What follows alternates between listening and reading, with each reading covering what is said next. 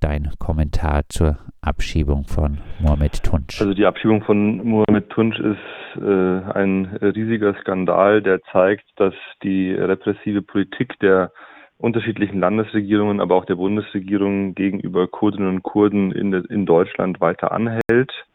Ähm, er ist ja nicht äh, der einzige Fall, sondern es gibt äh, Dutzende solche Fälle.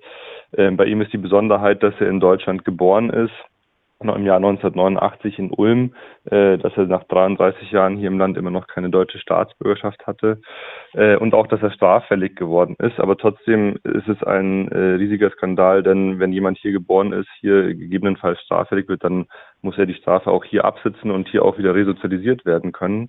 Das ist nicht der Fall. Und ich würde auch einschätzen, dass es äh, eine Niederlage von uns waren, die äh, sich für ihn eingesetzt haben, die versucht haben, Öffentlichkeit herzustellen, dass es äh, nicht gelungen ist, die schwarz-grüne äh, Landesregierung in Baden-Württemberg davon zu überzeugen, äh, ihn nicht abzuschieben. Und ja, es spricht natürlich auch Bände dafür, dass eine grüne Landesregierung mit einem grünen Ministerpräsidenten daran beteiligt war, weil sonst denkt man von den Grünen ja eigentlich immer, dass sie sehr eine geflüchtetenfreundliche Partei sein will.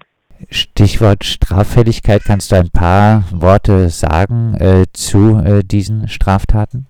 Naja, diese Straftaten äh, sind auf den ersten Blick eigentlich eher unpolitisch. Es geht da, glaube ich, um Körperverletzungen und so weiter. Ähm, ähm, aber auf den zweiten äh, Blick äh, steckt da natürlich auch eine politische Auseinandersetzung äh, dahinter. Es gab in, äh, im Raum Stuttgart eine, äh, eine Gruppe, die sich vor allem aus Kurdinnen und Kurden zusammengesetzt hat, vor allem aus männlichen Kurden, die sich Bauhaus genannt hat und die in Auseinandersetzung war zum Beispiel mit der AKP-nahen bzw. türkisch-faschistischen äh, Gruppe Osmanen Germania, die dann ja auch später äh, verboten worden ist. Und äh, die, zwischen diesen beiden Gruppen kam es immer wieder zu Auseinandersetzungen. Äh, man kann es auch so darstellen, dass es sozusagen äh, Kurdinnen und Kurden sich äh, gegen türkische Faschisten gewehrt haben. Ähm, und äh, im Rahmen dieser Auseinandersetzung ist er auch verurteilt worden, ähm, saß dafür im äh, Gefängnis und genau ist deswegen dann auch abgeschoben worden. Er war in seiner Jugend vor zehn Jahren auch äh, schon mal straffällig geworden, ähm, aber all das äh, rechtfertigt keine ähm, Abschiebung, sondern das muss äh, hier äh, in Deutschland äh, gelöst werden. Er ist in äh, Ulm aufgewachsen, in einem sehr ärmeren Viertel, in einem in Anführungsstrichen Problemviertel. Ich finde diesen Begriff nicht richtig, aber in einem Viertel, wo es viele Konflikte gibt und es sozusagen, es hat mit Deutschland zu tun, dass äh, man dann auch hier straffällig wird und deswegen muss man sich auch hier drum kümmern.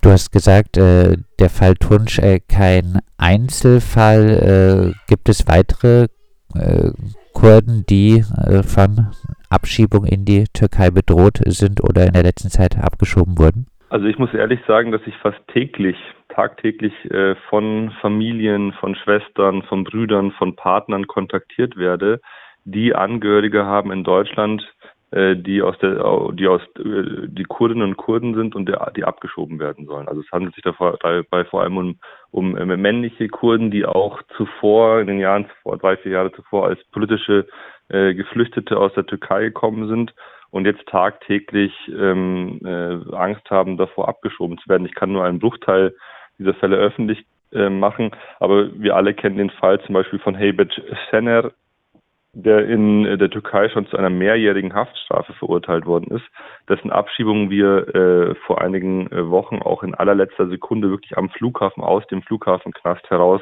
verhindern konnten ähm, und äh, der jetzt aber trotzdem wieder abgeschoben äh, werden soll und ähm, ja, äh, das ist nur ein, an der Oberfläche. Es gibt noch den Fall von äh, Sinemut und äh, Anle, den zwei äh, kurdisch-alevitischen Akademiker, äh, Akademikern, die in Bayern in Ingolstadt leben, die abgeschoben werden sollten, obwohl sie auch zu einer mehr als fünfjährigen Haftstrafe verurteilt worden sind. Also es ist eine unendliche Fallzahl, die zeigt, dass sich auch äh, mit der neuen Ampelkoalition, also mit der SPD und den Grünen mit an der Regierung, nichts wirklich, nichts wirklich geändert hat. Und äh, teilweise finden diese Abschiebungen dann auch wirklich statt diese Abschiebungen finden auch wirklich statt. Wir, wir, wissen gar nicht genau, wie viele Leute, die aus oder wie viele Kurdinnen und Kurden oder auch türkische Oppositionelle, linke Oppositionelle, die aus der Türkei geflohen sind, wie viele von denen äh, wöchentlich abgeschoben äh, werden, weil wir gar nicht alles mitbekommen und auch weil in Deutschland eine Art Institution oder eine, eine, eine Organisierung fehlt, die das alles dokumentiert und aufschreibt. Momentan läuft da sehr viel bei mir zusammen, aber ich kann das gar nicht alles äh, alleine leisten. Und äh, wenn nicht äh, die Abschiebung äh, ansteht, dann äh, gibt es immer noch viele Fälle äh, von auch politisch aktiven Kurden, die, obwohl sie ewige Jahre in Deutschland leben, nicht eingebürgert werden, weil ihnen mutmaßliche Nähe zur PKK unterstellt wird. Ähm, ja, in einem emotionalen Statement äh, schreibt die Familie von Mohammed äh, Tunç zu seiner Abschiebung, wenn er nach über 33 Jahren immer noch als Fremder gesehen wird, der abgeschoben werden kann, dann zeigt genau das, äh, welche Logik in vielen Behörden vorherrscht und dass auch das viele Menschen erst in diese Straffälligkeit treiben kann. Die Abschiebung von Mohammed Tunç ein Symbol für den Rassismus in den deutschen Behörden? Äh, ich würde schon äh, von einem strukturellen Rassismus in deutschen ähm, Behörden ähm, ausgehen. Ich will das nochmal auch am Fall von Mohamed Tunsch äh, kurz darlegen. Äh, wenn man ein bisschen mehr in den Fall eintaucht, sieht man ja, dass ihm im Laufe dieser Auseinandersetzung, er saß ja drei Monate in Abschiebehaft, was wirklich sehr, sehr lang ist, er wurde ihm das Angebot gemacht, okay, wir schieben dich nicht in die Türkei ab, sondern wir schieben dich in einen Drittstaat deiner Wahl aus, wo du als türkischer Staatsbürger ohne Visum einreisen kannst. Es war ein langes Hin und Her, ob er dieses meiner Meinung nach vergiftete Angebot annimmt oder nicht, aber der Druck wurde dann am Ende so hoch, dass er gesagt hat, okay, ich mache das. Ähm, ich äh, reise in ein Drittland aus, weil es immer noch sicher ist, als, sicherer ist, als in die Türkei auszureisen. Äh, er hat sich dafür dann sogar extra einen türkischen Pass machen lassen. Er wurde aus dem Abschiebeknast ins Konsulat gebracht hat sich dort einen Pass ausstellen lassen und so weiter. Und dann wenige Tage vor der geplanten Abschiebung haben die Behörden äh, dem Anwalt von Herrn Tunsch mitgeteilt, äh, wir nehmen dieses äh, Angebot der Abschiebung in einen Drittstaat äh, ohne Angaben von Gründen zurück. Und er wurde dann äh, sozusagen sang- und klanglos zwei Tage später in die Türkei abgeschoben. Und also allein dieser Umgang mit einem Menschen, dessen ganzes, dessen ganzes Leben damit zerstört wird, zeigt, dass wir es zum einen mit Rassismus zu tun haben, wie ich am Anfang schon gesagt habe, aber natürlich auch äh, mit politischen Interessen, äh, die hier äh, bedient werden. Man will eine äh, harte äh, Abschiebepolitik zeigen in einem schwarz-grünen Bundesland. Äh, und gleichzeitig darf man nicht vergessen, dass man damit auch den guten Kontakt zum türkischen AKP-Regime versucht aufrechtzuerhalten, indem man ab und zu Leute dorthin abschiebt und damit auch diesem Regime Legitimität verschafft, indem man zum Beispiel sagt, es herrscht dort ein Rechtsstaat, wie es ja verschiedene Verwaltungsgerichte in Bayern immer wieder äh, betonen, wo gesagt wird, es gibt dort keine strukturelle Folter und so weiter. Also das ist ein Komplex aus politischen Interessen und Rassismus. Stimmt äh, das nicht? Ist die Türkei kein Rechtsstaat? Also wer heute noch von der Türkei als Rechtsstaat spricht, äh, der muss oder die muss hinter dem Mond leben. Äh, es gibt äh, Zehntausende von Fällen von politisch motivierter Justiz. Es sind wirklich in den letzten sechs, sieben Jahren Hunderttausende Menschen wegen angeblicher Präsidentenbeleidigungen belangt worden, beziehungsweise Ermittlungsverfahren sind aufgenommen worden. Also man, es gibt keine äh, unpolitische Justiz mehr in der äh, Türkei, sondern sie ist komplett von der AKP und der AKP auch treuen Staatsanwälten und auch Richtern kontrolliert. Mohamed äh, Tunç wurde auf Facebook noch, als er im Abschiebeknast äh, in Pforzheim war, bedroht. Ähm, von wem kam diese Bedrohung? Lässt sich das ein bisschen sagen? Diese Drohungen kamen von einem organisierten Faschisten aus der Region um die Stadt Kayseri, äh, der auch kein Unbekannter ist, weil er neben Mohamed Tunç auch äh, andere politische aktive Leute, vor allem äh, linke Kurdinnen und Türkinnen, die in der Partei Die Linke aktiv sind, äh, bedroht und eigentlich schon seit fast ja jetzt eineinhalb Jahren immer wieder ähm, Fotos von ermordeten äh, kurdischen Aktivisten äh, uns schickt und sagt, äh, auch euch wird dieses Schicksal treffen, wartet nur, ich komme. Er schickt Fotos mit Maschinen, Pistolen und äh, äh, Waffen, anderen Waffen und sagt, diese werden euch auch bald treffen. Und äh, ähm, also es ist sozusagen die Drohungen, die gegen Muhammad Tunsch, als er im Abschiebeknast saß, ausgesprochen worden sind, haben auch andere getroffen und äh, haben auch deutlich gemacht, wie die Bedrohungslage für ähm, äh, Kurdinnen und Kurden in der Türkei selbst ist, weil wir lesen eigentlich fast wöchentlich Nachrichten von irgendwelchen Lynchmobs, die äh, Kurdinnen angreifen, weil sie auf der Straße mit ihren Verwandten Kurdisch gesprochen haben, weil sie kurdische Musik gehört haben und so.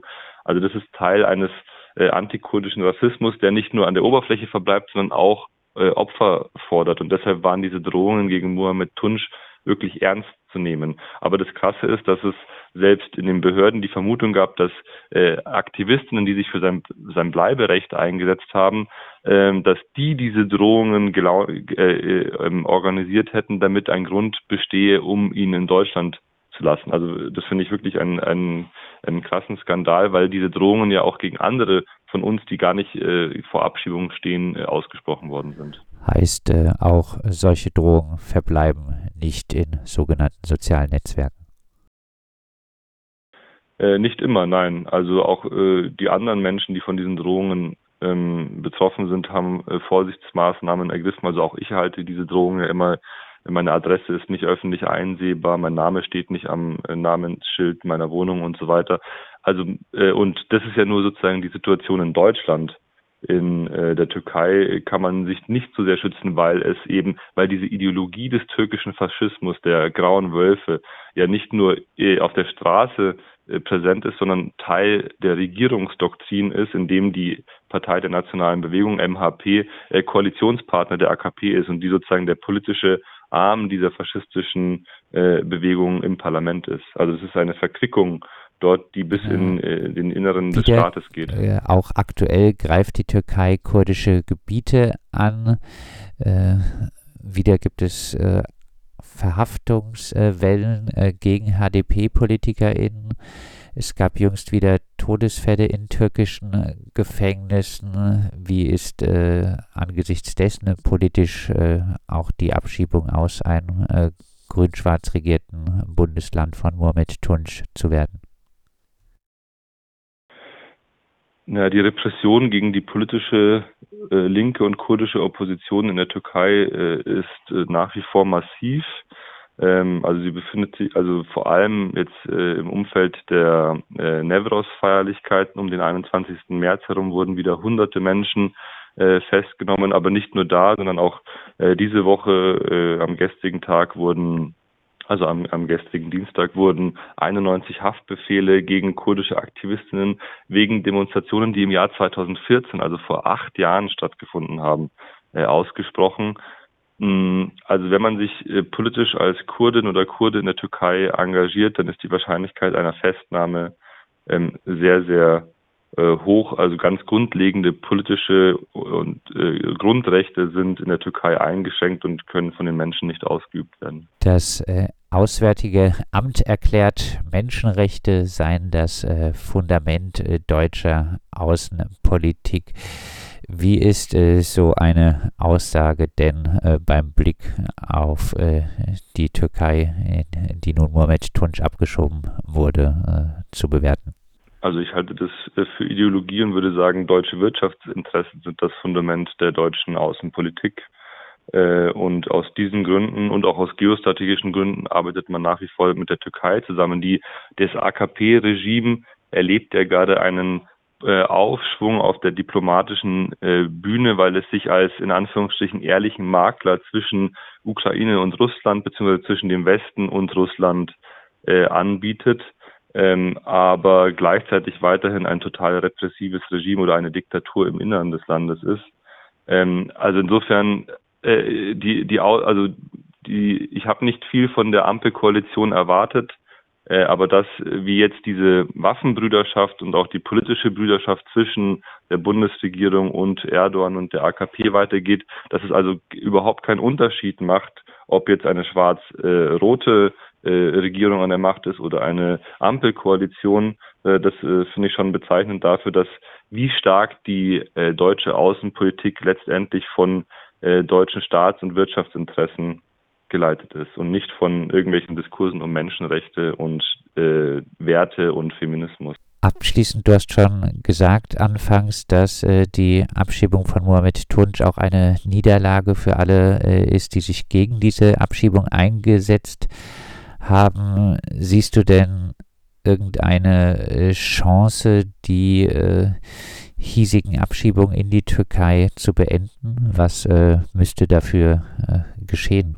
Na, erstmal müssen wir sie weiter in der Öffentlichkeit äh, skandalisieren, sodass der politische Preis für eine grüne Partei oder eine SPD, die an der Landesregierung oder auch an der Bundesregierung beteiligt ist, äh, zu groß wird. Also dass sie sich dem nicht mehr entziehen können. Also dass auch äh, bei antirassistischen Aktivistinnen diese Form von äh, politisch motivierten Abschiebungen ähm, äh, höhere Priorität erhält. Ich weiß, es brennt gerade an allen Ecken und Enden.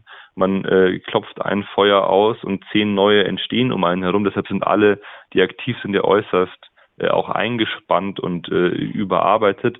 Aber ich glaube trotzdem, dass wir auf diese Abschiebungen in die Türkei nochmal ein besonderes Augenmerk legen müssen und uns da insgesamt auch besser organisieren müssen, damit wir äh, dagegen Proteste organisieren äh, und dass wir es schaffen, dass die Leute hier bleiben können heißt äh, auch in der äh, politischen, außerparlamentarischen äh, Linken äh, sind äh, diese Abschiebungen äh, deiner Meinung nach zu wenig Thema. Es, die müssen noch viel mehr thematisiert werden, ja. Das sagt Kerem Schamberger, kommunistischer Aktivist und bei Medico International für Öffentlichkeitsarbeit zuständig. Wir haben mit ihm gesprochen über die Abschiebung von Mohamed Tunç in die Türkei.